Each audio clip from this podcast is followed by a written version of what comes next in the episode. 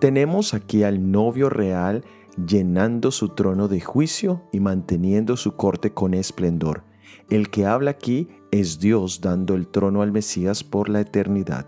La obra del Mesías en esta tierra tendría consecuencias por los siglos de los siglos. La mención del cetro hace referencia a la equidad del reino. Allí habrá una administración justa del gobierno, tal cual es el carácter de nuestro Dios. El pecado ha traído injusticia, corrupción y maldad. Solo Dios estableciendo su trono garantiza la justicia eterna.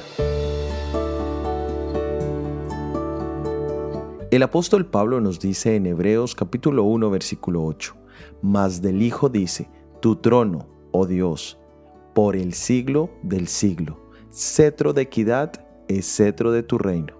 Bajo la inspiración divina, Pablo pone en perfecto contexto este pasaje del libro de Salmos. Jesús, el Mesías, era totalmente divino y Dios el Padre declara la dignidad de él para ocupar el trono, el reino y el cetro.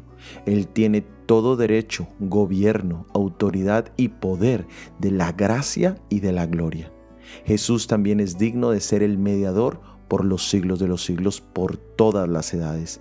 Esto marca una distinción clara con todos los tronos terrenales que son temporales. Por eso Jesús nos llama a poner nuestra confianza en el único poder que es eterno. Nos invita a dejar de esperar y confiar en otros seres humanos para nuestra seguridad presente y futura. ¿Qué decisión tomarás tú? Soy Óscar Oviedo y este es el devocional Jesús en 365 días.